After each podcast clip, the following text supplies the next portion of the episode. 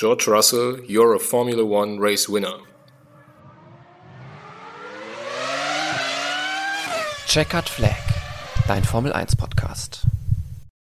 Die Formel 1 hat einen neuen Sieger in ihren Geschichtsbüchern. George Russell konnte den großen Preis von Brasilien für sich entscheiden. Und damit haben wir auch im 21. von 22 Rennen zum ersten Mal einen Rennsieger, der nicht aus dem Hause Red Bull oder Ferrari kommt. Und darüber und noch über viele weitere spannende Themen wollen wir heute reden in der neuen Folge bei Checkered Flag. Und das mache ich wie immer äh, mit meinen beiden Kollegen zusammen, mit dem Yannick und dem Paul. Moin Jungs. Hallo. Moin. Ja, viel zu erzählen. Wir fangen einfach mal an mit dem Mercedes-Doppelsieg. Ich äh, fange auch einfach mal direkt damit an, mir selbst auf die Schulter zu klopfen, denn wer hat es prognostiziert in der letzten Folge? Das war wohl ich, auch in, äh, auch wenn es die falsche Reihenfolge war. Ich hatte eigentlich den, den Hamilton-Sieg getippt, aber ähm, ja, Mercedes wirklich mit einem bockstarken Wochenende ähm, natürlich auch davon profitiert, dass Carlos Sainz ja nach dem Sprint noch die fünf Plätze Strafe äh, in der Startausstellung hatte, deswegen nicht von zwei, sondern von sieben ins Rennen gegangen ist. Aber ähm, war schon beeindruckend von Mercedes gestern, oder? Paul, wie siehst du es? Ja, also die Pace war unschlagbar, das muss man so klar sagen. Sowohl Russell als auch Hamilton waren in einer anderen Liga im Vergleich zu den Red Bull und den Ferrari. Hamilton hat sich wahrscheinlich in der Kollision mit Verstappen, wo wir bestimmt noch drüber zu sprechen haben, wahrscheinlich um den Sieg gebracht. Ich glaube schon, dass seine Pace nochmal ein bisschen besser gewesen ist als die von Russell. Ähm, aber man muss äh, sagen, Russell hat das super gemacht, hat er am Samstag im Sprint schon den Verstappen niedergekämpft. Das war ja auch ein wirklich sensationelles Duell, fand ich. Und im Rennen ist er dann cool geblieben, hat es gut verwaltet und hat dann auch nach der zweiten Safety-Car-Phase, äh, hat er ja, sich nicht äh, beunruhigen lassen von Hamilton, der direkt hinter ihm war und hat das Rennen dann am Ende souverän und meiner Meinung nach auch verdient gewonnen und es ist sein persönliches Highlight in dieser Saison und nach der Pole in Ungarn hat er jetzt halt auch mit dem Sieg bewiesen, dass er definitiv zu Recht ein Mercedes-Fahrer ist und er hat gesagt, äh, das ist erst der Anfang und ich glaube, da wird er recht haben. Ich denke, wir werden jetzt Russell, vor allem wenn Mercedes wieder ähm, vorne mitkämpfen kann, noch öfters ganz oben auf dem Podium sehen. Dem habe ich nicht mehr viel hinzuzufügen. Ähm, freue mich sehr für George Russell, dass er in seiner ersten Saison dann auch seinen ersten ähm, oder in, bei seiner ersten Saison für Mercedes seinen ersten Rennsieg feiern konnte. Ähm, ja, ich glaube, nah an der Perfektion das Wochenende für, für ihn und auch für Mercedes. Ähm, klar, also auf, auf der einen Seite äh, freue ich mich natürlich für George Russell, aber äh, so, dass die Serie von Lewis Hamilton mit seinen äh, Siegen, mit dem mindestens einem Sieg pro Jahr, äh, dass die weitergeht, äh, wird jetzt schwierig, aber ähm, nichtsdestotrotz freue ich mich natürlich sehr für George Russell. Fand ich auch sehr spannend in den letzten Runden, ob da vielleicht doch nochmal irgendwas kommt innerhalb des Mercedes-Teams, weil ja auch Hamilton die Punkte gegen Carlos Sainz braucht in der Fahrerwertung. Ähm, Russell liegt jetzt 25 Punkte vor Hamilton, also das ist relativ deutlich, sag ich mal, für noch ein verbleibendes Rennen. Aber Hamilton ist eben nur sechs Punkte vor Sainz und da äh, hätte es durchaus gut getan, wenn Hamilton da nochmal sieben Punkte mehr auf dem Konto hätte. Äh, plus natürlich auch der Fakt, dass dann, äh, wie Janik gerade schon gesagt hat, seine Serie erhalten äh, geblieben wäre. Ähm, so gibt's aber auf jeden Fall nochmal einen spannenden Zweikampf zwischen Hamilton und Sainz für Abu Dhabi. Ähm, und wo wir schon bei Hamilton sind, Paul hat es auch schon angesprochen, nach dem Unfall mit Verstappen, ähm, ja, erst zurückgefallen, aber sich dann auch wieder zurück nach vorne gekämpft. Wollen wir direkt mal über diesen Unfall sprechen? Yannick, was war deine Einschätzung? Am Ende gab es ja fünf Sekunden Strafe für Verstappen. Ja, glaube ich, kann man auch geben. Also sehe die Schuld dabei ähm, Verstappen. Letztendlich war es dumm von beiden. Ähm, ja, weiß ich nicht. War irgendwie, das war, das war mir dann doch irgendwie zu viel Kampf. Ähm, das, das muss nicht unbedingt sein, aber ähm, ja, es ist halt irgendwie ein typischer Verstappen gewesen und äh, das ist halt seine Race Art. Ähm, wahrscheinlich hat es dann im Endeffekt Hamilton den Sieg gekostet. Also ich finde, das ist eine Sache, die haben beide wieder heraufbeschworen, weil Hamilton, das muss man auch so ehrlich sagen, hat ihm halt auch wirklich keinen Platz gelassen und Verstappen war eigentlich permanent in dem Center S neben ihm. Also das war jetzt kein, äh, ja, kein verrücktes Manöver, da innen, innen reinzustechen, sondern er war wirklich äh, Side by Side. Ja, und, nichtsdestotrotz gehörte Hamilton aber die Kurve.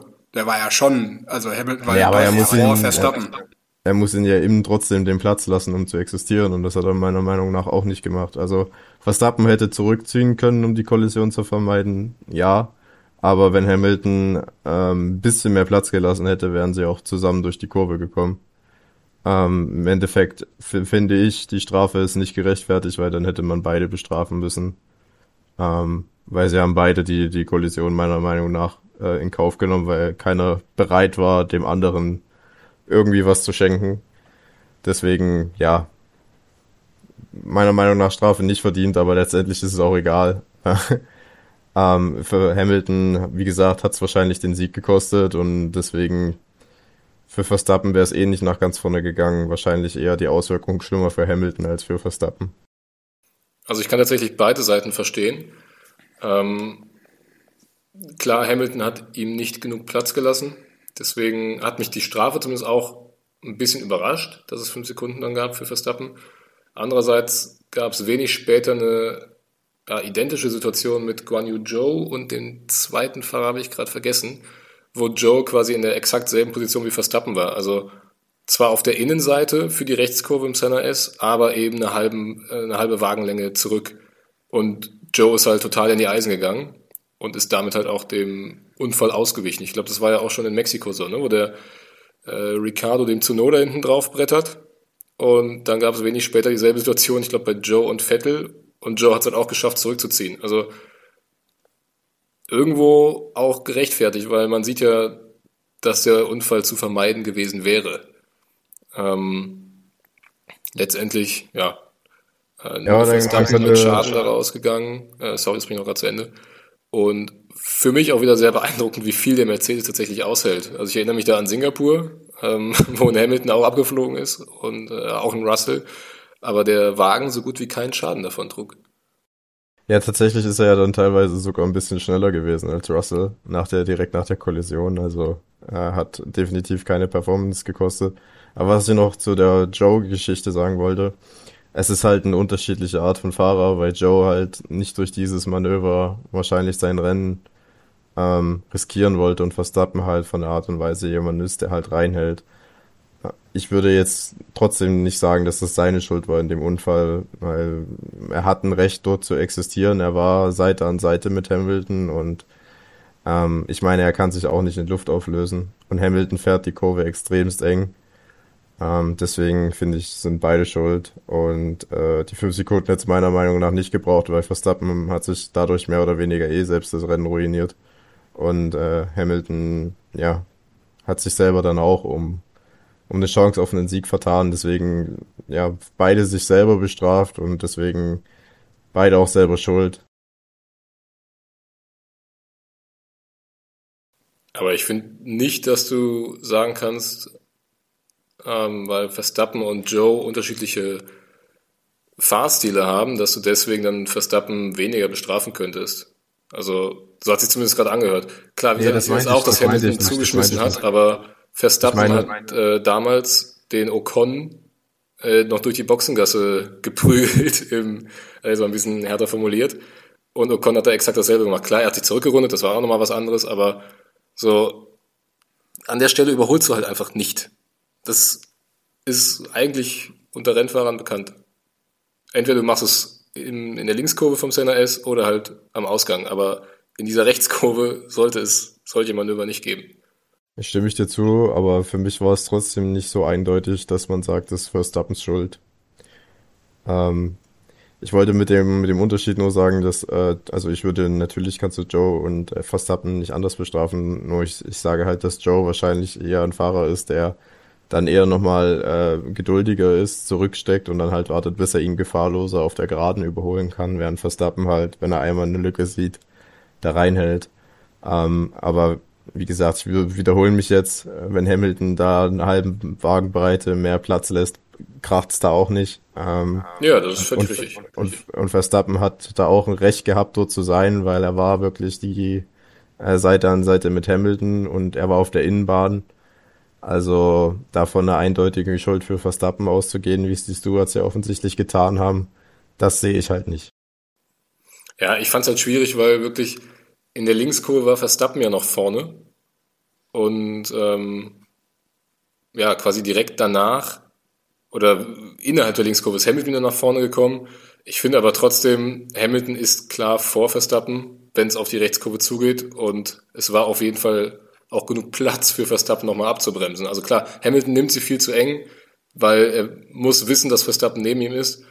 Aber in meinen Augen muss Verstappen spätestens dann zurückziehen, wenn er im Ausgang der ersten Linkskurve das Lenkrad gerade stellt. Also Janik und ich haben es hier gerade nochmal offen. Ähm, und ja. Verstappen fährt ja so gerade über den Curb. Also das, er ist noch nicht mal auf dem Sausage Curb. Ja, aber ich meine, du kannst ja auch nicht erwarten, dass er auf den Sausage Curb geht. Das ist er dann auch off-track. Ja, ja, gut, aber er ist ja, also dadurch ist er ja dann noch auf der Strecke. Ja, wie, also ich finde halt, wenn man Hamiltons Linie sich anschaut, er fährt ja quasi schon die Kurve so eng, wie es überhaupt geht und er lässt ihm nicht diese Wagenbreite auf der Strecke mit dem Curb für Verstappen, damit er da existieren kann. Deswegen, ja, also Verstappen muss da nicht so reinhalten, auf jeden Fall. Wenn er cleverer gewesen wäre, hätte er zurückgezogen und hätte versucht, an der Geraden vorbeizugehen. Aber ich finde, es ist halt auch keine, also er hat dadurch nicht weniger Aktien an der Kollision als Hamilton, der auch gegen Verstappen sehr hart da gefahren ist in dem Moment. Ja, auf jeden Fall auch darunter ja, gelitten hat, ein wenig wie George Russell die Safety Car Restarts angegangen ist, nämlich wie man es in Brasilien halt häufiger sieht, äh, die bis zur Startziellinie eigentlich warten, damit der Hintermann so wenig Vorteile wie möglich hat durch den Windschatten ähm, war dann halt in dem Fall für Hamilton einfach schwieriger, weil er direkt beide Red Bulls im Nacken hatte. Nichtsdestotrotz ähm, am Ende der Doppelsieg für Mercedes und man hat exakt das rausgeholt, was wir ähm, vor zwei Wochen noch ja, auch formuliert hatten als das Ziel, was man sich setzen sollte für Brasilien, wenn man Ferrari noch angreifen möchte in der Konstrukteurswertung. Jetzt ist es aus Mercedes-Sicht allerdings ja ein bisschen Wermutstropfen, dass halt Ferrari danach noch die meistmöglichen Punkte geholt hat, also mit Platz 3 und 4. Ähm, sind jetzt in der Konstrukteurswertung 19 Punkte zwischen Mercedes und Ferrari. Da braucht Mercedes fast nochmal so ein Ergebnis, um äh, ja, Platz 2 anzugreifen. Aber ähm, Ferrari ist ja für alles gut, was wir in diesem Jahr schon mal gesehen haben. Von daher äh, Hoffnung soll es auf jeden Fall geben. Dennoch ich glaube, da sind wir uns alle einig. Äh, beeindruckend, was Leclerc nach dem Unfall noch aus dem Auto rausgeholt hat, oder? Ja, auf jeden Fall. Ich meine, er war ja äh, in der Wand und äh, war schon erstaunlich, dass er überhaupt weiterfahren konnte, meiner Meinung nach. Ich habe gedacht, das war's im, im ersten Moment. Dann hat er Lacke ja, glaube ich, auf P18 und hat sich dann wieder vor P4 gekämpft. Das ist schon eine beeindruckende Leistung, aber generell finde ich halt beim Ferrari momentan die Pace sehr erschreckend, nicht nur bei Leclerc, sondern auch bei Sainz im Vergleich jetzt zu den anderen beiden Top-Teams. Ähm, weil man muss sagen, in Mexiko waren sie ganz weit weg, in Austin war Mercedes auch schon schneller äh, als Ferrari und Red Bull sowieso. Und jetzt hatte man auch keine Chance mit Carlos Sainz um den Sieg zu fahren, allein von der Pace her. Also das ist schon ein bisschen erschreckend, wie Ferrari da abgefallen ist äh, und ein bisschen auch unerklärlich, dass es da überhaupt nicht mehr ja, reicht, um überhaupt um den Sieg fahren zu können. Und wenn das Momentum so in Abu Dhabi weiterläuft, dass Mercedes äh, da vielleicht ähnlich schnell unterwegs ist oder zumindest genauso schnell wie Red Bull ist und Ferrari wieder hinten dran hängt, dann könnte das auch nochmal gefährlich werden. Weil wenn dann ein Ferrari ausscheidet und die Mercedes fahren beispielsweise auf äh, 3 und 4 rein oder auf 2 und 4 oder irgendwie sowas, dann könnte es nochmal richtig, richtig eng werden. Und wenn dann wirklich Mercedes vorbeikommen sollte, wäre das der Super-GAU in Maranello. Also, dass man dann nach der Saison mit einem Auto, was ja wirklich zwischenzeitlich überlegen war, ähm, dann nicht mal Platz 2 in der KWM holt, das wäre vernichtend und ähm, ja, dann müsste man vielleicht auch mal über personelle Konsequenzen nachdenken. Ja, also personelle Konsequenzen, das Thema ist auch bei mir wieder aufgekommen, als es darum ging, am Freitag beim Qualifying, Ja, welchen ja. Reifen man Charles Leclerc rausschickt. Also es war ja mal wieder ein Fiasko sondergleichen, oder Yannick? Ja, ähm, war ja, war ja Vogelwild da, was äh, gefühlt sind sie ja da mit drei Sätzen ähm, Reifen angekommen und wussten nicht, welchen sie dann draufschrauben sollen, beziehungsweise dann wieder abschrauben sollen. Ähm, ja, Ferrari doing Ferrari things. Äh, irgendwie sieht man das nur bei Ferrari und bei keinem anderen Rennstall. Ich meine, äh, Aston Martin hatte auch irgendwie Probleme äh, zeitweise mit seiner Boxencrew. Die haben das aber dann in den Griff gekriegt. Da frage ich mich, warum kriegt Ferrari das nicht hin? Und was passiert da, dass genau sowas äh, dann immer wieder passiert? Das äh, da ist, glaube ich, dann die, die ähm, Pause jetzt und dann zur neuen Saison ganz gut, äh, eine ganz gute Möglichkeit, das zu ergründen. Ich weiß noch nicht, wie es euch geht, aber wenn ich Mattia Binotto und Lauren Marquez, der äh, an diesem Wochenende den Hut bei Ferrari aufhatte, im Interview zuhöre, dann wirken die schon sehr realitätsfern auch ein bisschen auf mich in ihren Aussagen. Ähm, ich glaube, die können die Situation in Ferrari, bei Ferrari gar nicht so richtig einschätzen und sie wirken meiner Meinung nach auch ziemlich planlos, wie sie das Team weiter voranbringen und verbessern können. Weil diese Ferrari macht schlechte Strategien und macht unsinnige Fehler. Das haben wir ja schon viele, viele Jahre jetzt erlebt. Also das ist ja nicht erst in dieser Saison ein Thema. Es fällt in dieser Saison halt besonders auf, weil das Auto halt Potenzial für eine Weltmeisterschaft gehabt hätte. Ähm, aber es ist ja schon seit, seit den Vettel-Tagen eigentlich, wenn man sich zurückerinnert, oder eigentlich auch schon seit Alonso, äh, so ein Problem, dass Ferrari strategietechnisch und ja, auch teamentscheidungstechnisch immer schon Fehler gemacht hat. Und es ist einfach ein strukturelles Ding und ich sehe nicht, dass das mit Mattia Binotto und Lauren Mackies an der Spitze gelöst werden kann. Ja, da sind wir, glaube ich, äh, alle einer Meinung. Ja, aber ich verstehe halt nicht, wie man äh, in der Ferrari-Konzernleitung das noch nicht sehen kann und dass ein Mattia Binotto immer noch das Vertrauen ausgesprochen bekommt. Ähm, das ist für mich ein bisschen unbegreiflich. Ja, wird auch in meinen Augen nicht, äh, nicht mehr erfolgreich werden. Also gemessen an Titeln kann ich mir ehrlich gesagt momentan nicht vorstellen, dass Ferrari unter der momentanen Führung in den nächsten zwei, drei, vier Jahren äh, nochmal einen Weltmeister stellt. Und dazu kommt, finde ich, dass Mattia Binotto mittlerweile einfach ein gebranntes Kind ist. Also sobald dann irgendwie was schief läuft, wird es immer wieder auf ihn zurückführen und äh, er wird sich immer wieder den gleichen Fragen stellen müssen. Und ähm, ja, das ist ja kein Weg, um erfolgreich arbeiten zu können. Nee, definitiv nicht. Und ich weiß nicht, ob ihr es schon mitgekriegt habt oder ob es euch auch so aufgefallen ist, aber Charles Leclerc wird im Ton dem Team gegenüber auch immer beißender, zynischer, sarkastischer. Also der hat mittlerweile auch, äh, glaube ich, gestrichen die Nase voll und man muss ja auch bedenken, Leclerc ist jetzt noch bis Ende 24 an ihn gebunden. Aber wenn das jetzt die nächsten zwei Jahre so weitergeht, könnte ich mir vorstellen, dass der vielleicht auch nochmal äh, drüber nachdenkt, das Team zu wechseln. Weil, ja, es sind sehr viele Entscheidungen gegen ihn gelaufen und Ferrari hat sehr viel Mist gemacht und er, er hat es immer ertragen müssen. Und dass er jetzt vielleicht nicht mal Zweiter an der Weltmeisterschaft wird, das äh, ist, äh, ja, das ist einfach traurig, wenn man sich überlegt, wie nach den ersten drei Rennen, wie da die Welt aussah bei ihm und Ferrari. ähm, einfach unglaublich, wirklich. Ich möchte mich auch einfach nochmal gerne zurückerinnern an die Sommerpause, als Mattia Binotto gesagt hat, es gibt keinen Grund daran zu zweifeln, dass wir die nächsten zehn Rennen äh, nicht gewinnen könnten. Ja, Denn er hat von diesen zehn Rennen hat er neun schon mal nicht gewonnen, auf jeden Fall. ja. Ja, Ja, gut, also aber bei Ferrari, ähm, ich meine, es hatte sich ja schon dann doch irgendwann abgezeichnet nach ja, ungefähr der Hälfte, dass dieses Jahr nichts mehr wird, aber also nach der Sommerpause kam wirklich gar nichts mehr. Ähm, das Auto wurde nicht mehr dahingehend weiterentwickelt, als dass man ähm, Red Bull irgendwie gefährlich werden konnte. Jetzt in Brasilien konnte man nicht mal mehr die Mercedes schlagen.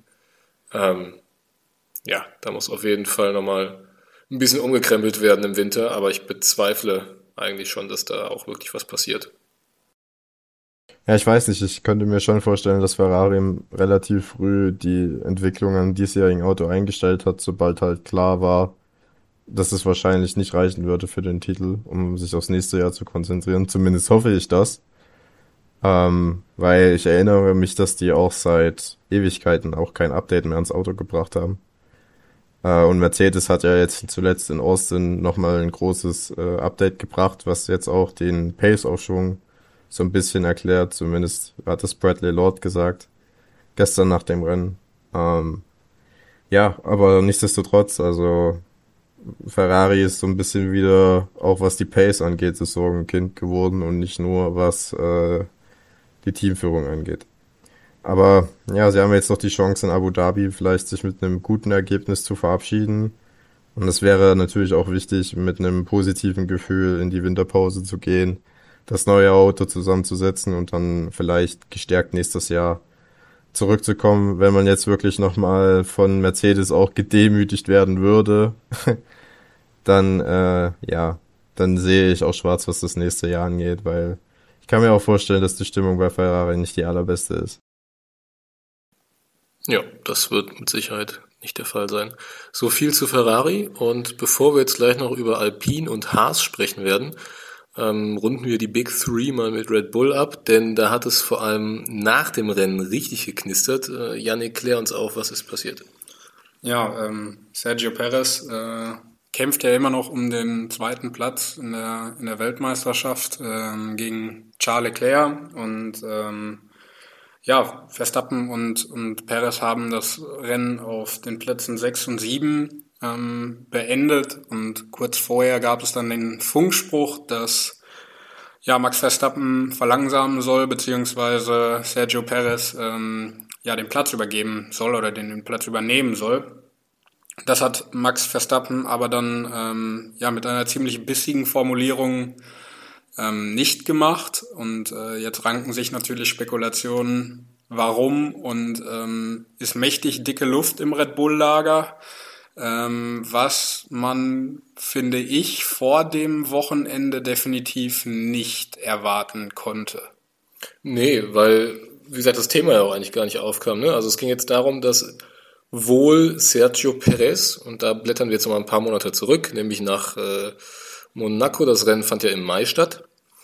Ähm, da soll Perez wohl im Qualifying eine rote Flagge absichtlich herbeigeführt haben. Vielleicht erinnert ihr euch noch, da ist er äh, vor der Einfahrt in den Tunnel äh, an der Mauer angeschlagen und dann ist auch noch Carlos Sainz in ihn reingefahren, dann gab es die rote Flagge und seine Runde konnte von Max Verstappen nicht mehr unterboten werden und logischerweise auch von keinem anderen mehr.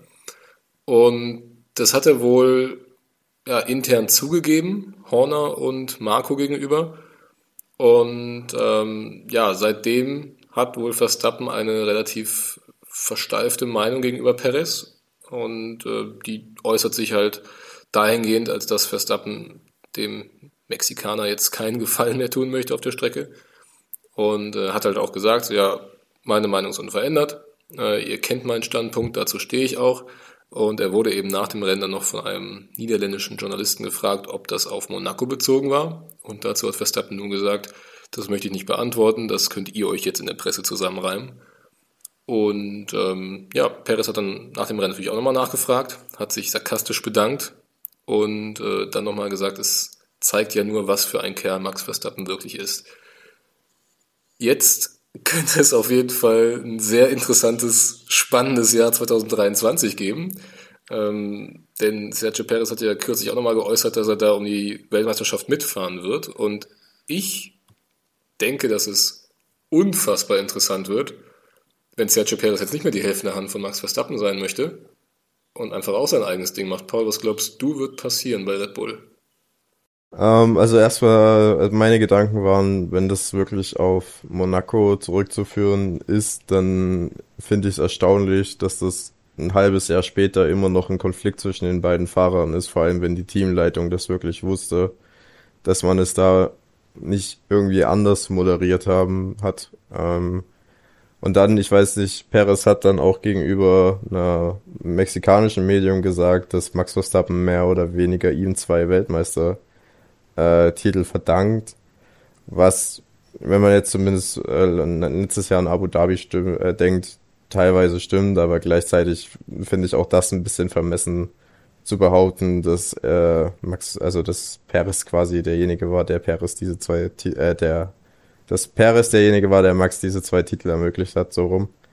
Ähm, das trägt sicherlich auch nicht dazu bei, dass sich das Verhältnis der beiden entspannt und gleichzeitig finde ich es aber auch von Max Verstappen die Art und Weise, wie er sich ähm, da gestern verhalten hat, ziemlich kleingeistig.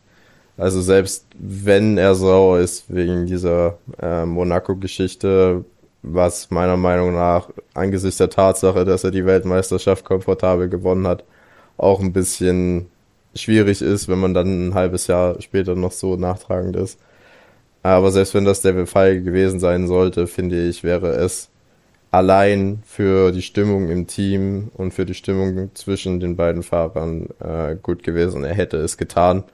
Weil sind wir ganz ehrlich, ähm, es wäre jetzt darum gegangen, ob er Fünfter oder Sechster wird. Ähm, das hätte ähm, nichts, also zwei Punkte Unterschied für Max Verstappen gemacht, was jetzt in dem Moment, wo er eh schon Weltmeister ist, äh, eigentlich so gut wie nichts ist. Sergio Perez hätte es geholfen und man muss ja auch bedenken, dass es für Red Bull natürlich auch marketingtechnisch besser ist, wenn man sagen kann, äh, unsere beiden äh, Fahrer sind äh, 1 und 2 in der Meisterschaft geworden. Und wenn man vor allem daran bedenkt, was äh, Sergio Perez letztes Jahr in Abu Dhabi getan hat, dann ähm, finde ich, wäre es das Mindeste gewesen. Ähm, ich würde es auch nicht nur auf Abu Dhabi beschränken. Also das waren auch noch ein paar weitere Rennen, wo sich Perez ja. wirklich sehr kooperativ gezeigt hat. Ja, aber ich finde, es zeigt, wer er wirklich ist, ist so ein bisschen, da steckt auch ein bisschen Wahrheit drin, was Perez da gesagt hat, weil ich denke, Max Verstappen ist schon ein bisschen narzisstisch. Also er ist sehr, sehr von sich überzeugt, sehr von sich eingenommen und wir alle haben schon damals bei Ricciardo gehört, dass äh, das ganze Team sich um Max Verstappen, also quasi um Max Verstappen ausgerichtet hat und das Auto nach seinen Wünschen abstimmt, das Auto nach seinen Wünschen entwickelt. Ähm, was natürlich auch vielleicht dazu führt, dass Max Verstappen ein bisschen sich selber auch über das Team mittlerweile stellt. Den Eindruck habe ich zumindest, dass er äh, der Meinung ist, dass er der Superstar der gesamten Formel 1 ist und dass deswegen alles für ihn laufen muss wenn man auch dann, ja, das sagt, was er dann am, am Teamfunk gesagt hat, wie er da seinen Renningenieur angeschnauzt hat, äh, das war schon von oben herab, meiner Meinung nach. Ähm, und es ist halt einfach schwierig, weil er macht damit die Stimmung im Team malig. Er, die Relationship zwischen ihm und Paris wird auf jeden Fall angespannt sein im nächsten Jahr.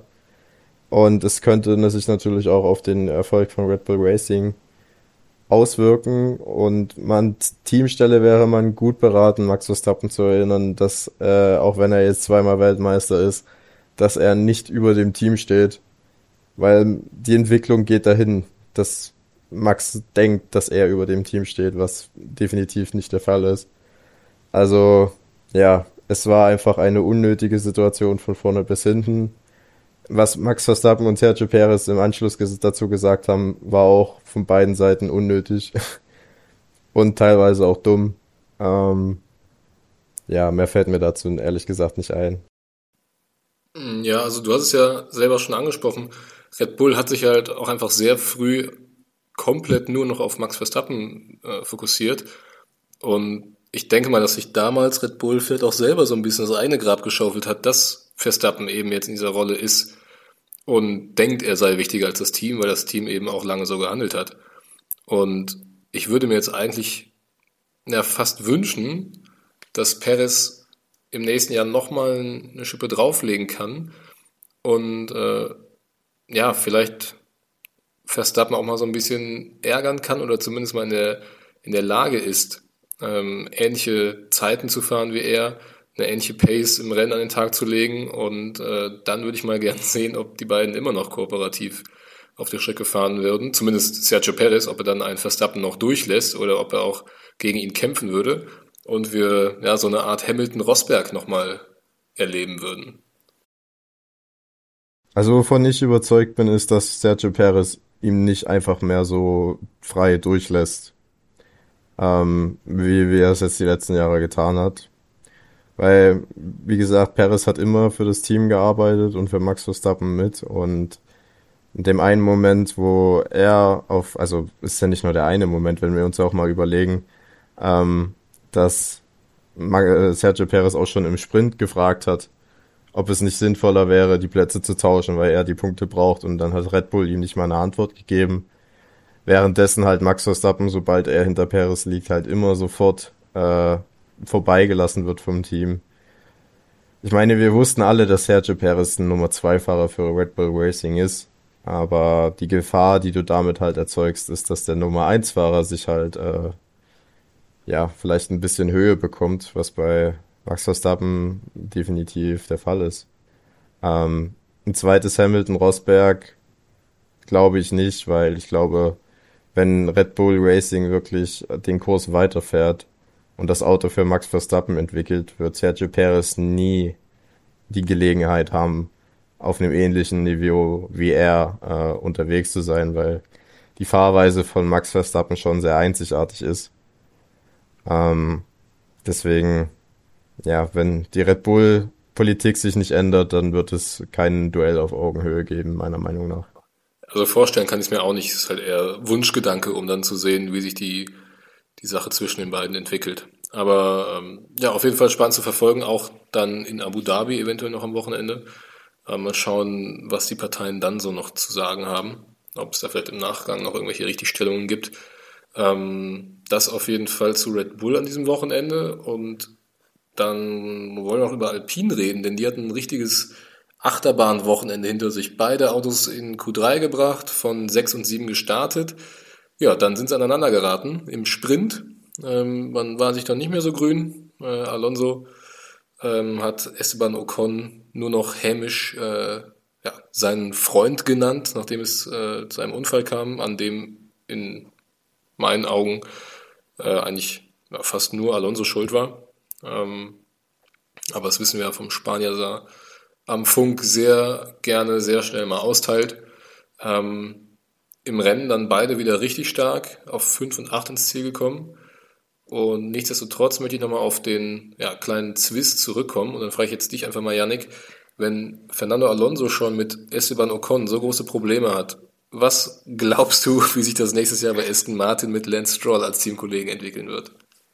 Ja, schwierig. Also, ähm, ich meine, das hat man ja auch an dieser Saison gesehen, dass Lance Stroll definitiv nicht benachteiligt wird in in irgendeiner Reihenfolge, wer der Nummer eins oder Nummer zwei Fahrer ist. Und ähm, ja, man, auch an diesem Wochenende hat man wieder gesehen, wie meinungsstark dann Fernando Alonso dann auch immer noch ist. Und ähm, ich könnte mir gut vorstellen, dass dann an irgendeinem Punkt dann auch eine Grenze erreicht sein könnte bei Fernando Alonso, wo er dann wieder zu diesen Mitteln greift, dass er sehr forsch und sehr stillos, äh, würde ich sagen, am Funk agiert.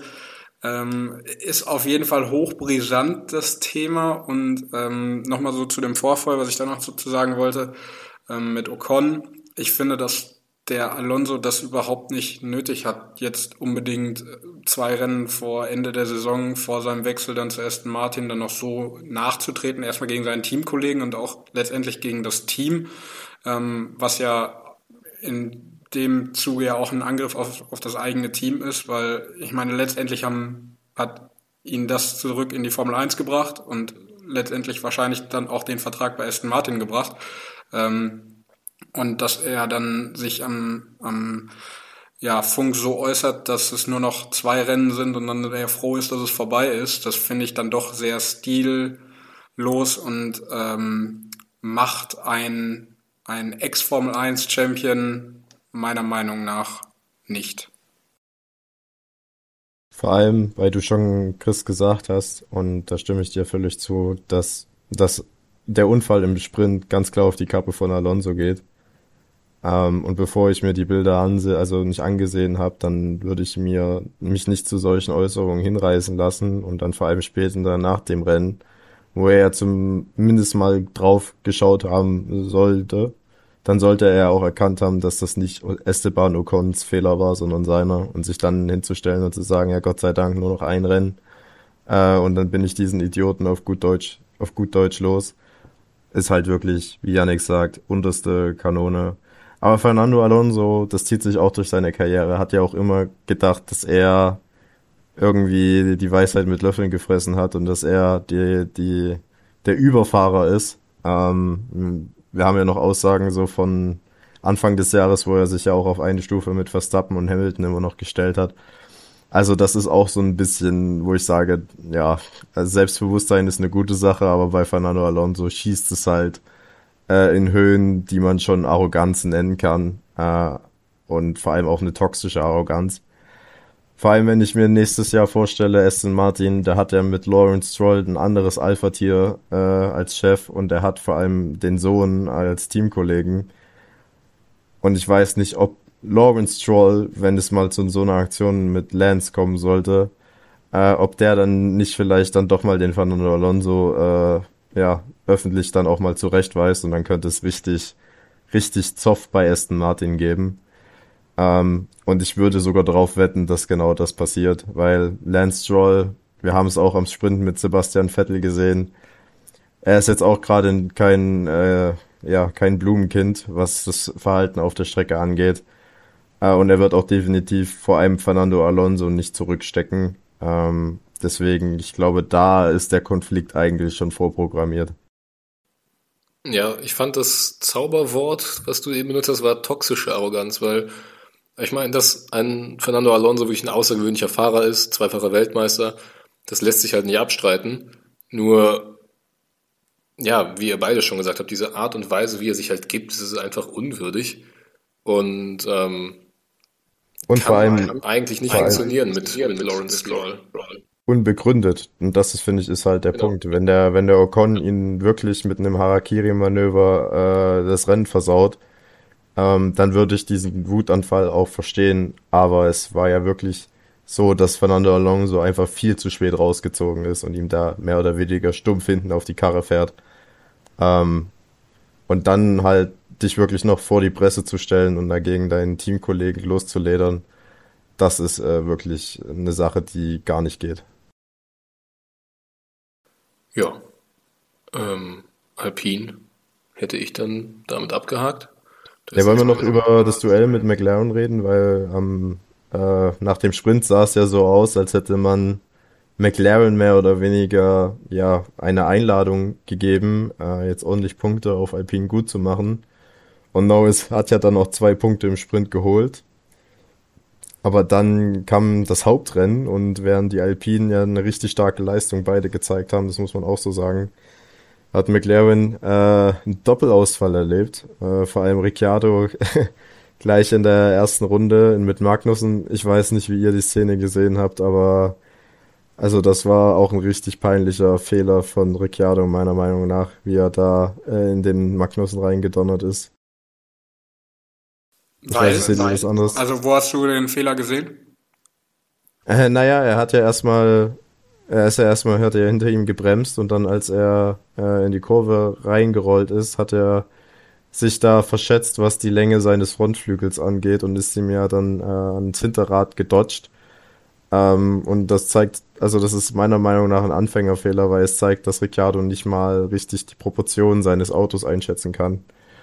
Ähm, die Art und Weise, wie Magnussen sich dann gedreht hat und dann Ricciardo auch mit rausgeräumt hat, war dann natürlich spektakulär. Aber der Ursprungsfehler war halt bei Ricciardo und es war meiner Meinung nach auch ein ziemlich billiger Fehler, ehrlich gesagt. Also ich finde, der erste Fehler, den Ricciardo halt macht, ist, dass er überhaupt in die Lücke innen reingeht, weil da gehört er nicht hin. Ähm, danach würde ich aber auch sagen, dass, ähm, so kam es mir zumindest vor, Magnussen halt auch relativ plötzlich vom Gas geht oder einfach nicht mehr beschleunigt, wo man es eigentlich erwartet hätte.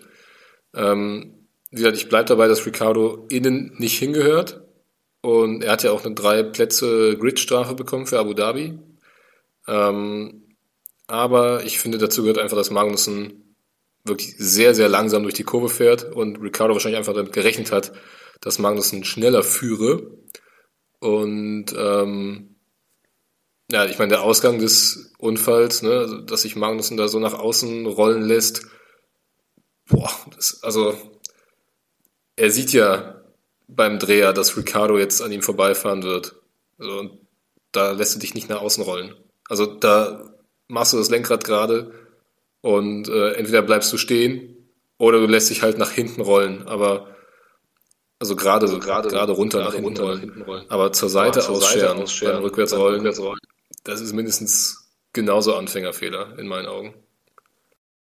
Ich weiß nicht, also ich hatte den Eindruck, dass Magnussen in dem Moment gar nicht mehr Kontrolle über das Auto hatte, ehrlich gesagt. Weil es schon ja, sehr komisch aussah, wie er da von der Strecke gerollt ist. Wir haben uns das gerade tatsächlich den Vorfall nochmal aufgerufen. Ähm, äh, also, wo ich auf jeden Fall mitgehe, dass ähm, Ricardo da den ersten Kontakt ja hat und ähm, ja, das absolut äh, Schwachsinn von ihm ist.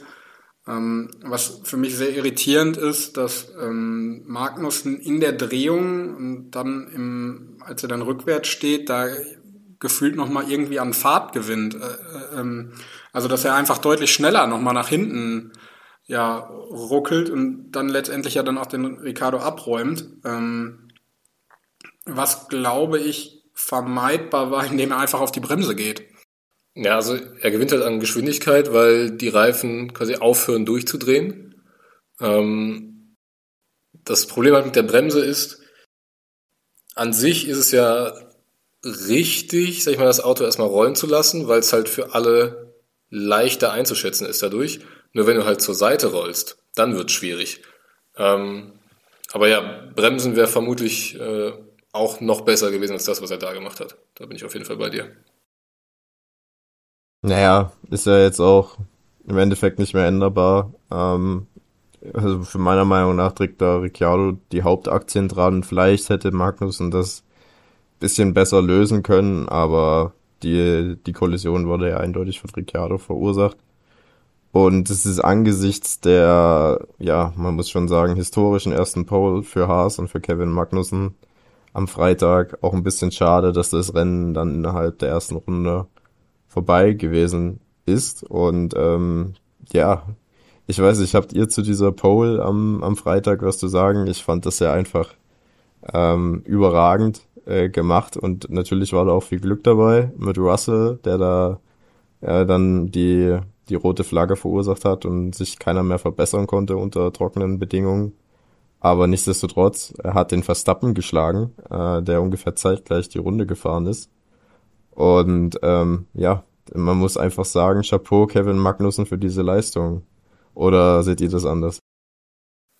Nee, das muss man ähm, wirklich neidlos anerkennen, dass das absolut strategisch super gemacht war, super gefahren ist von Kevin Magnussen. Ähm, und ja, irgendwie war es überraschend, aber irgendwie schreibt das dann die Formel 1 dann doch wieder so eine Geschichte, die dann kurz vor Schluss nochmal erzählt wird, dass dass dann doch irgendwie alles möglich ist und ähm, egal in welchem Auto man sitzt, wenn man ein bisschen Glück hat und äh, ja, weiß ich nicht, Regen, Regenbedingungen auch noch sind, dass alles möglich erscheint und ähm, ja, dass dann letztendlich im, Spring, im Sprint nochmal ein Punkt rausspringt, ist natürlich ähm, ja, sehr schön und ähm, nimmt man gerne mit. Ich fand es halt absolut bezeichnend für Schumacher und Magnussen dieser Saison, ähm, dass dann auch Schumacher letzter wird im Qualifying und Magnussen einfach völlig unerwartet die Pole holt. Ähm, ja, vor allem jetzt, wo ja dann auch nochmal die Gerüchte noch weiter hochgekocht sind, dass es für Schumacher bei Haas vorbei ist und er da durch Nico Hülkenberg ersetzt wird. Wobei ich sagen würde, das sind Stand Montag, wo wir jetzt aufnehmen, auch keine Gerüchte mehr. Ja, ähm, es wird auf jeden Fall dichter alles. Es gibt jetzt viele Medien, die darüber berichten, dass äh, Mick Schumacher das Cockpit gegen Nico Hülkenberg verliert und es gibt sogar schon die ersten Gerüchte, dass Mick Schumacher dafür Testfahrer bei Mercedes werden wird. Ähm, ich bleibe dabei, aus Haas Sicht kann ich die Entscheidung pro Hülkenberg verstehen. Ähm, wir haben ja schon oft drüber geredet. Ähm, ich finde, Mick Schumacher hat in den zwei Jahren nicht den Entwicklungssprung gemacht, den er in den Junior-Kategorien gezeigt hat. Ähm, Magnussen war über die Saison gesehen meiner Meinung nach klar besser. Ähm, natürlich hat Mick Schumacher auch immer viel Pech gehabt, aber immer Pech ist halt dann auch nicht mehr Pech, sondern irgendwo auch ein bisschen Unvermögen mit. Gerade wenn man sich jetzt auch nochmal das Qualifying vom Freitag vor Augen führt, ähm, dass er da halt nicht diesen Sprung schafft in das nächste Qualifying-Segment. Ähm, und der Teamkollege schon. Platz 20 war definitiv kein Bewerbungsschreiben und wenn man den Gerüchten glauben darf, wurde ihm dann auch in Brasilien wahrscheinlich nach dem Qualifying mitgeteilt, dass es für ihn nicht weitergeht. Bei Haas, zumindest in der Formel 1. Und mit Nico Hülkenberg, gut, da kann man jetzt auch streiten, ob man einen Fahrer äh, nehmen sollte, der seit 2019 keine vollständige Saison mehr gefahren ist. Aber ich finde, was Hülkenberg halt letztes Jahr, äh, nicht letztes Jahr, 2020 und auch dieses Jahr gezeigt hat, ist, dass er sofort ins Auto steigen kann und eigentlich sofort auf Pace ist. Äh, und er ist halt sehr erfahren und er wird wahrscheinlich mehr Punkte für Haas einfahren, nehme ich jetzt einfach mal an, als es Mick dieses Jahr getan hat. Und aus diesem Grund heraus kann ich die, die Entscheidung nachvollziehen, weil Haas es sich wahrscheinlich nicht leisten kann, einen Fahrer jahrelang auszubilden in der Hoffnung, dass irgendwann die Leistungsexplosion kommt. Dafür haben sie halt einfach nicht die Ressourcen. Es war ja auch nicht knapp im Qualifying, ne? Also Mick Schumacher war zwei Sekunden hinter Lance Stroll in Q1. Also das ist kein kleiner Fisch. Ähm, das war dann doch recht deutlich. Ähm, wobei man auch sagen muss, das Sprintrennen war ja wirklich überragend von ihm. Ähm, da ist er dann von 20 auf 12 vorgefahren. Da ein paar äh, schöne Überholmanöver am Start gesetzt. aber auch jetzt im Rennen war die Pace dann einfach doch wieder nicht da. Und ähm, ja, ich fände es ja immer noch am charmantesten eigentlich, wenn er dann ab 2024 irgendwie die Chance hat, für Audi zu fahren. Ähm, ja, ne, also wenn er dann jetzt ein Jahr Testfahrer bei Mercedes ist, wo er letztendlich Testfahrer ist, ist ja relativ egal. Hauptsache er hat noch so ein bisschen den Bezug zur Formel 1 und nicht, dass er da jetzt irgendwie ganz rauskommt. Ähm, weil ich kann mir durchaus vorstellen, dass es 2024 dann nochmal eine neue Chance geben wird, für ihn äh, nochmal reinzurutschen ins Fahrerfeld. Aber ja, also du hast es schon gesagt, es war nicht immer nur Pech, es war halt teilweise auch Unvermögen. Ähm, ich denke da halt in allererster Linie irgendwie sofort an Miami, wo er dem Vettel zwei Runden Verschluss völlig unnötig ins Auto kracht, wo beide Punkte mitgenommen hätten. Ähm, und aufs ganze Jahr gesehen war Magnussen halt einfach verlässlicher. So muss man halt einfach klar anerkennen. Und vor allem Magnussen hat halt immer die, wenn er die Chance auf Punkte hatte, hat er sie eigentlich auch umgesetzt. Ich meine, Magnussen war teilweise langsamer als Schumacher, das stimmt schon. Aber er hat einen brutal starken Saisonstart gehabt in dem Auto, was er nicht mitentwickelt hat und wo er sehr wenig Vorbereitungszeit hatte. Er hat in allen drei Sprintrennen Punkte geholt, was Mick hat in keinem einzigen Sprintrennen einen Punkt geholt. Und er hat wahrscheinlich auch immer ein bisschen mehr Glück mit der Strategie gehabt. Aber ich glaube, Rennglück muss man sich ein Stück weit auch erarbeiten. Ähm, und man hat es auch sehr oft gesehen, dass Mick auch einfach Rennen hatte, wo er von der Pace her richtig, richtig schlecht unterwegs war. Und du sagst es, das Sprintrennen, wenn wir jetzt bei diesen Wochenenden bleiben, das war gut. Umso erschreckender fand ich dann aber wieder die Performance von Mick äh, im Rennen, wo es halt, ja, trotz der Ausfälle vor ihm, der vielen oder auch der Fahrer, die nach hinten gefallen sind, äh, eigentlich hätte in die Punkte gehen können, hat er es dann trotzdem wieder nicht umsetzen können und am Ende war dann, ich glaube, 13. am Ende.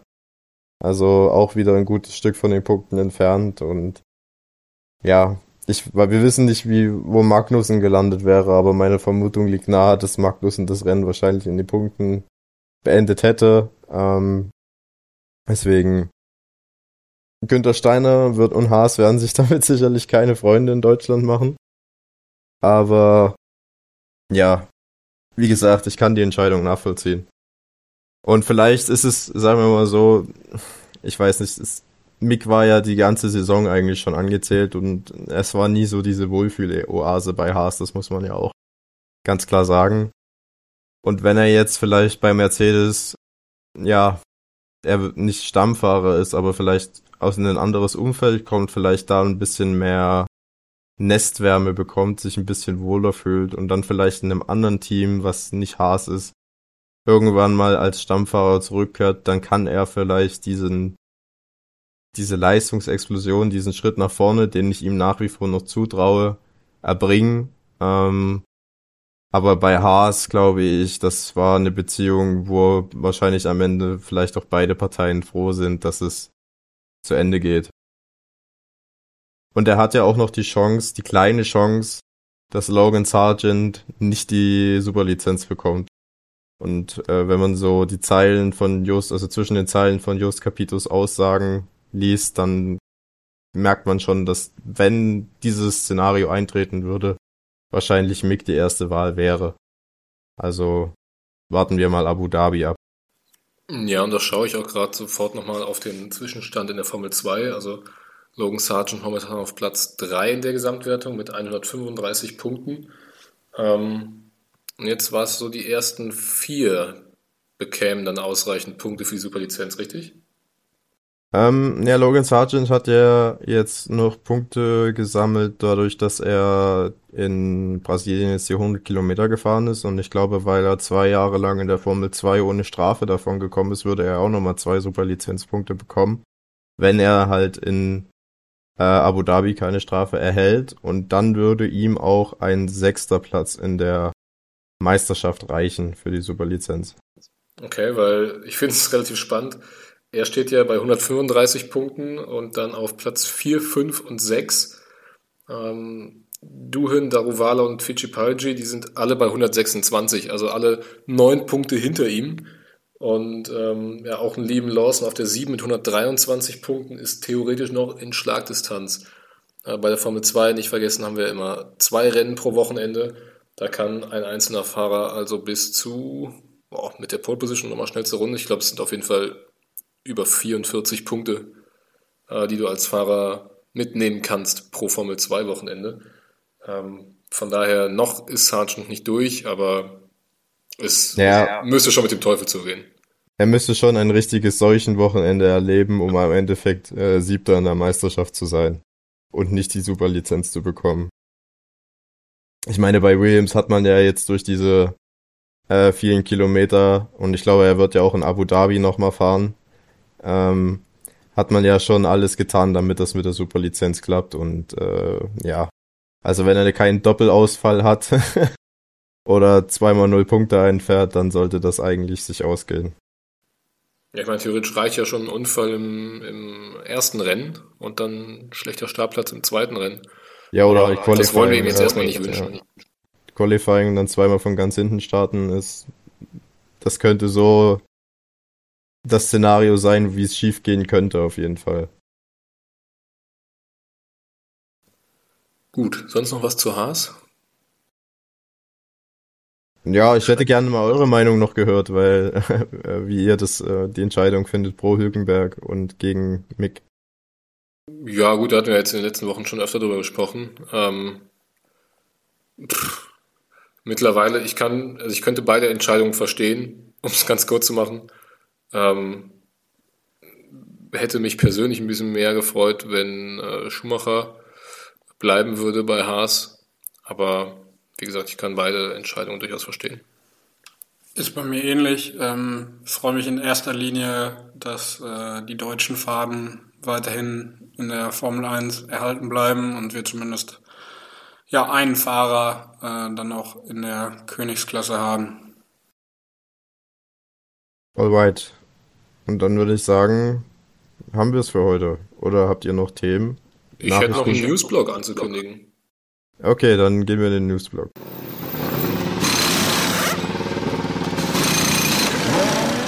So, Chris, was hast du denn für uns? Ich habe folgendes, und zwar war Stefano Domenicali in der ah, mittlerweile vorletzten Woche in Kolumbien. Und ähm, da hat er sich ja, eine Location angeschaut, die eventuell ab 2024 Teil des Rennkalenders sein könnte, nämlich der Grand Prix der Karibik steht jetzt im Raum. Ähm, viel mehr weiß man darüber, glaube ich, noch nicht. Also wie gesagt, wenn, dann ab 2024 äh, in Kolumbien. Aber ja, viel mehr ist, wie gesagt, da noch nicht durchgedrungen. Dominikali war auf jeden Fall vor Ort. Äh, wir wissen, dass er ein großer Fan davon ist, ähm, die Formel 1 auf alle Kontinente zu expandieren. Ich muss sagen, die Strecke habe ich mir noch nicht angeguckt. Soll wohl in der Stadt Barranquilla liegen. Ähm, ich weiß nicht, ob einer von euch Jungs schon mal was von der Strecke gehört hat. Nö. Ähm, äh, ja, also müssen wir da mal abwarten. Äh, wir haben auch noch Südafrika, die ja auch noch äh, reinrücken wollen in den Rennkalender. Ähm, müssen wir einfach mal abwarten. Das auf jeden Fall ähm, zu der Thematik. Dann noch äh, ja, kurz ein Blick in die Nachwuchsserien. Ähm, denn da hat jetzt Enzo Fittipaldi, den wir auch gerade schon mal angesprochen haben, ähm, der in der Formel 2 für Charus fährt, der hat jetzt gemeinsam mit Red Bull bekannt gegeben, dass er Teil des Red Bull Junior Programms wird. Fährt dann nächste Saison für Carlin. Ähm, ich bin mir fast sicher, dass wir den in der nächsten Saison auch mal in einem ersten freien Training sehen werden, entweder für Alpha Tauri oder für Red Bull. Ähm, ist er der kleine Bruder von Pietro Fittipaldi, oder Fittipaldi, wie es richtig heißt, ähm, der noch Reservefahrer bei Haas ist. Ähm, auf jeden Fall ein sehr, sehr schneller junger Mann, aber leider auch ja, sehr häufig negativ aufgefallen. Ähm, mit äh, ja, Kollisionen in der Formel 3 schon, auch in der Formel 2. Also Fahrstil Max Verstappen. Ähm, und dann gab es noch eine kleine Geschichte, äh, jetzt auch schon ein paar Tage her, und zwar, dass Sebastian Vettel zumindest mal nicht gänzlich ausschließen wollte, nochmal in die Formel 1 zurückzukehren. Und da wären wir dann wieder bei unserem Gedankenspiel Team Deutschland ab 2024 bei Audi mit Vettel und Schumacher. Ähm, ansonsten im Notfall äh, 2026 dann. Ne? Ich meine, Michael Schumacher hat ja auch eine etwas längere Pause gemacht. Ähm, hatte drei komplette Jahre ausgesetzt. Naja, müssen wir mal schauen. Ähm, gibt auf jeden Fall den deutschen Fans dann einen Grund zu hoffen ähm, auf eine Rückkehr von Sebastian Vettel. Wie viel da letztendlich dran ist, kann ich jetzt so nicht einschätzen. Ähm, habt ihr sonst noch irgendwas? Also auf meiner Liste steht nichts. Ähm, ich habe eben noch gesehen, zufällig direkt vor der Aufnahme, dass ähm, Olli Behrman aus der Formel 3 im nächsten Jahr Formel 2 bei Prema fährt. Ähm, ja, mit Sicherheit auch für ihn eine erfreuliche Nachricht und ähm, ja, sicherlich auch ein spannender Mann für die Zukunft dann. Ja, auch absolut verdient. Also vor allem die letzten Rennen von Berman äh, waren richtig stark, ist Dritter geworden in der Formel 3. Ähm, ja, auch da schon für Prema gefahren, fährt dann jetzt in der Formel 2 auch für Prema. Äh, dafür steht ja auch schon fest, dass Dennis Hauger, der Formel 3 Champion von 2021, zu MP Motorsports gehen wird. Äh, mit dem Team ist Drugovic jetzt in diesem Jahr schon Champion geworden. Äh, aber bevor wir jetzt mit den Formel 2 Transfers anfangen, würde ich sagen, können wir den Newsblock äh, an der Stelle schließen und äh, ja, uns wie immer zum Schluss dem beliebten Tippspiel widmen. Jo, und ähm, da können wir es relativ kurz machen, denn nur Paul hat äh, Punkte geholt und das noch mit einem zweiten Platz von ähm, Lewis Hamilton. Ähm, wir, äh, Chris hatte ja schon angekündigt den Doppelsieg getippt, aber mit Hamilton als Sieger ähm, und Verstappen auf Platz drei. Ich habe äh, Hamilton, Verstappen, Russell und Paul holt den einen Punkt mit dem zweiten Platz von Lewis Hamilton auf Platz eins wäre ähm, Verstappen getippt gewesen und auf Platz drei Leclerc. Macht in der Gesamtwertung einen Stand bei ähm, mir von 15 Punkten, bei Paul von 16 Punkten und bei Chris von 19 Punkten. Damit äh, ja, ist Chris auf jeden Fall schon mal fein aus der Nummer raus, letzter zu werden. Ähm, Ich darf dadurch den ersten Tipp machen. Ich habe es während der Folge wie immer schon gemacht. Ähm, tippe auf ein ja, wildes Rennen in, und das Beste vom Besten wird auf dem Podium stehen. Ähm, hab Verstappen, Leclerc, Hamilton.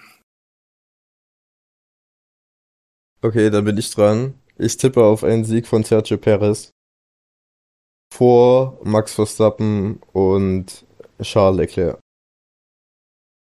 Mm, ich gehe tatsächlich mit Max Verstappen auf der 1, weil selbst wenn Perez ihn nicht freiwillig vorbeilässt, wird sich Verstappen einen Weg an Perez vorbei suchen, äh, der mit Sicherheit auch äh, in einem Unfall enden kann, aber äh, das habe ich dieses Jahr schon öfter mal mit in meine Tipps auf äh, oder eingebaut. Hat sich nie bewahrheitet, deswegen lasse ich es jetzt diesmal auch. Sage, dass Verstappen vor Sergio Perez gewinnt und auf der 3 landet Lewis Hamilton. Dann haben wir es. So viel also zu, dieser Folge. Äh, ja, ziemlich genau eine Stunde haben wir voll gemacht und dann bleibt mir nur noch zu sagen, dass ich euch allen eine schöne Woche wünsche. Wir hören uns nächste Woche wieder nach dem großen Preis von Abu Dhabi, dem ja jetzt dann auch schon wieder letzten Rennen der Saison. So schnell äh, ist das Jahr 2022 wieder vorbei in der Formel 1. Und damit übergebe ich die letzten Worte an Yannick und Paul. Ja, Paul, ich sage auch nur noch Ciao und überlasse dir gerne die letzten Worte. Ja, ich bedanke mich fürs Zuhören, wie immer. Ähm, schaltet gerne auch nächste Woche wieder ein für die letzte Folge der Saison und bis dahin wünsche ich euch äh, eine schöne Woche. Macht's gut.